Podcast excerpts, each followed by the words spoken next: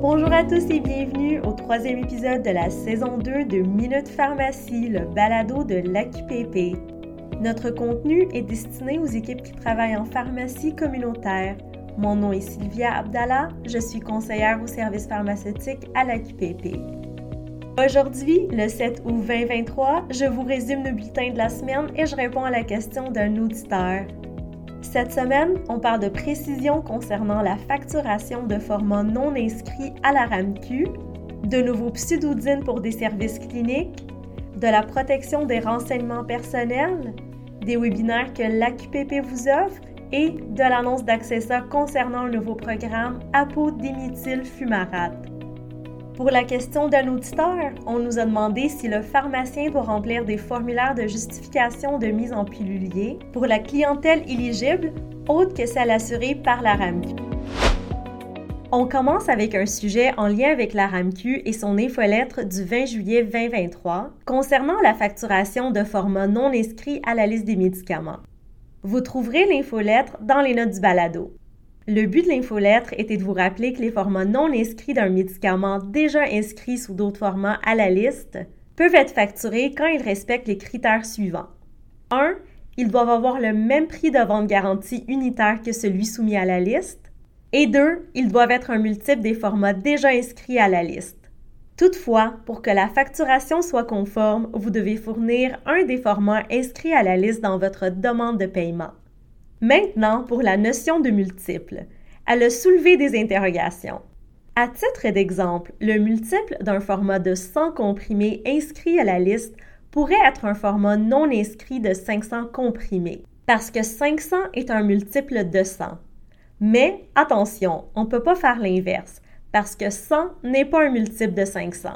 Veuillez noter aussi que l'infolettre en question parle seulement de format et non de quantité servie. J'espère vous avoir apporté plus de clarté à ce sujet-là. On continue avec les nouveaux pseudodines pour des services cliniques créés par l'AQPP. On vous a transmis l'information dans l'officine du 21 juillet 2023. En fait, on a créé des nouveaux pseudodines pour vous aider avec la gestion des services cliniques offerts en pharmacie par un pharmacien ou une infirmière. Ils n'ont aucun tarif associé, c'est donc à vous de le déterminer. C'est un outil que vous pouvez utiliser si vous le trouvez pertinent. Il est dans les notes du balado. Pour le prochain sujet, on parle de protection des renseignements personnels. On vous a déjà mentionné que le service des affaires juridiques diffuserait une série de bulletins pour vous accompagner dans ce dossier-là tout au long de l'été. Depuis, trois bulletins vous ont été envoyés. Le 13 juillet, on vous parlait de la collecte et du consentement à la communication ou à l'utilisation des renseignements personnels en pharmacie. Le 20 juillet, on abordait la destruction des renseignements personnels. Et le 26 juillet, on parlait des obligations de transparence et des paramètres de confidentialité. On vous invite à consulter ces bulletins pour bien comprendre vos obligations et votre rôle en tant que chef d'entreprise. N'hésitez pas à écrire à l'adresse affairesjuridiques.qpp.qc.ca si vous avez des questions. Dans le même ordre d'idée, on vous rappelle que votre association vous offre des webinaires de formation.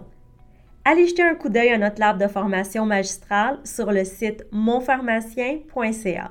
Vous allez trouver de la formation sur la contraception, en fait, on met à votre disposition un aide-mémoire et deux webinaires sur ce sujet-là adaptés à la pharmacie communautaire. On sait qu'on peut prescrire la contraception hormonale pour une durée initiale qui n'excède pas six mois et la contraception orale d'urgence.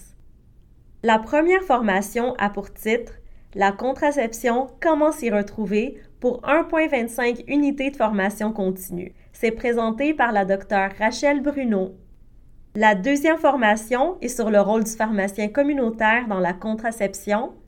Pour 1,25 unités de formation continue toujours, celle-là est présentée par Stéphane Villeneuve, qui est pharmacien propriétaire. Cette formation vous parle des possibilités de facturation en officine, notamment avec la règle 31 sur l'amorce d'une thérapie médicamenteuse. On a aussi des outils et de la formation sur l'asthme et la maladie pulmonaire obstructive chronique. À cet effet, il y a un aide-mémoire en plus de trois webinaires organisés par l'AQPP et présentés par GSK. sur le rôle du pharmacien dans le suivi de l'asthme et de la MPOC. Le premier webinaire présenté par le docteur Maxime Cormier qui s'intitule Mieux comprendre l'asthme et ses traitements. Il donne une unité de formation continue. Le deuxième est présenté par le docteur Jonathan Lévesque. Il a pour titre Mieux comprendre la MPOC et ses exacerbations aiguës et leur traitement, pour une unité de formation continue aussi. Et le troisième traite du rôle du pharmacien dans la prise en charge de l'ajustement de la MPOC et de l'asthme. Il est présenté par Antoine Lebrun, pharmacien à l'hôpital du Sacré-Cœur de Montréal. Il présente les opportunités de facturation en officine via la règle 32 sur la prise en charge de l'ajustement de la dose de médicaments pour l'atteinte des cibles thérapeutiques de conditions chroniques à l'entente AQPP M3S. N'hésitez pas à profiter de toutes les ressources que l'association met à votre disposition. Vous allez trouver les liens vers ces formations dans les notes du balado. Maintenant, un mot de la part d'Accessa, cette semaine, Accessa a lancé le programme apodéméthyl fumarate qui s'ajoute à la classe médicamenteuse des immunomodulateurs oraux dans le traitement de la sclérose en plaques. Pour s'inscrire au programme, vous n'avez qu'à suivre la formation opérationnelle sur les immunomodulateurs oraux. Elle est disponible dans l'espace pharmacien du site monpharmacien.ca. L'option d'une formation clinique sur la molécule diméthyl fumarate est aussi disponible. Accessa compte donc maintenant 18 programmes en opération classés en 7 classes médicamenteuses. On arrive à la question de la semaine. On nous a demandé si on doit remplir des formulaires de justification de mise en pilulier pour la clientèle éligible, autre que celle assurée par la RAMQ. La réponse simple est oui. En fait, selon notre entente avec le Partenariat fédéral pour les soins de santé ou PFSS, lorsque le pharmacien sert des médicaments sous forme d'un pilulier pour un bénéficiaire d'anciens combattants de la Gendarmerie royale du Canada, de la Défense nationale ou des services aux Autochtones, le formulaire prévu à l'entente doit être rempli en entier. Il doit aussi être signé par le pharmacien au moment de la décision initiale de recourir au pilulier et puis au moins une fois par année lors de la réévaluation. Il s'agit d'une condition de paiement pour le tarif du pilulier, l'absence de ce formulaire, un formulaire incomplet ou l'utilisation d'un autre formulaire serait une irrégularité en cas de vérification. Pour les TPP, comme à la RAMQ, le formulaire n'est pas obligatoire, mais c'est la consignation de l'information selon les critères de l'entente qui est obligatoire. Les formulaires ont été produits tout simplement pour faciliter la consignation d'informations. Mais si le pharmacien consigne les mêmes renseignements autrement, c'est correct aussi. La justification de l'utilisation du pilier doit être documentée au dossier patient et une copie doit être transmise au tiers payant dans le cadre d'une vérification. De plus, les raisons à l'appui de l'utilisation du pilulier doivent obligatoirement faire état des rencontres du pharmacien avec le patient ou la personne aidante. La décision doit être évaluée au moins une fois par année et être motivée en fonction des critères d'éligibilité. Les formulaires en version française et anglaise sont disponibles sur notre site web pour le PFSS, les TPP et le M3S. Et vous allez les trouver aussi dans les notes à la fin du balado c'est déjà la fin de ce troisième épisode de la saison 2 du balado Minute Pharmacie de l'AQPP.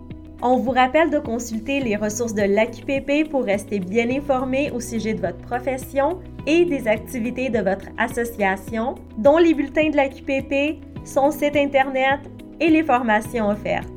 Si vous travaillez dans une pharmacie communautaire, demandez à votre employeur la clé secrète de votre pharmacie pour pouvoir vous connecter à l'espace pharmacien du site monpharmacien.ca et accéder à nos nombreux services. N'hésitez surtout pas à nous faire part de vos questions et commentaires. À bientôt!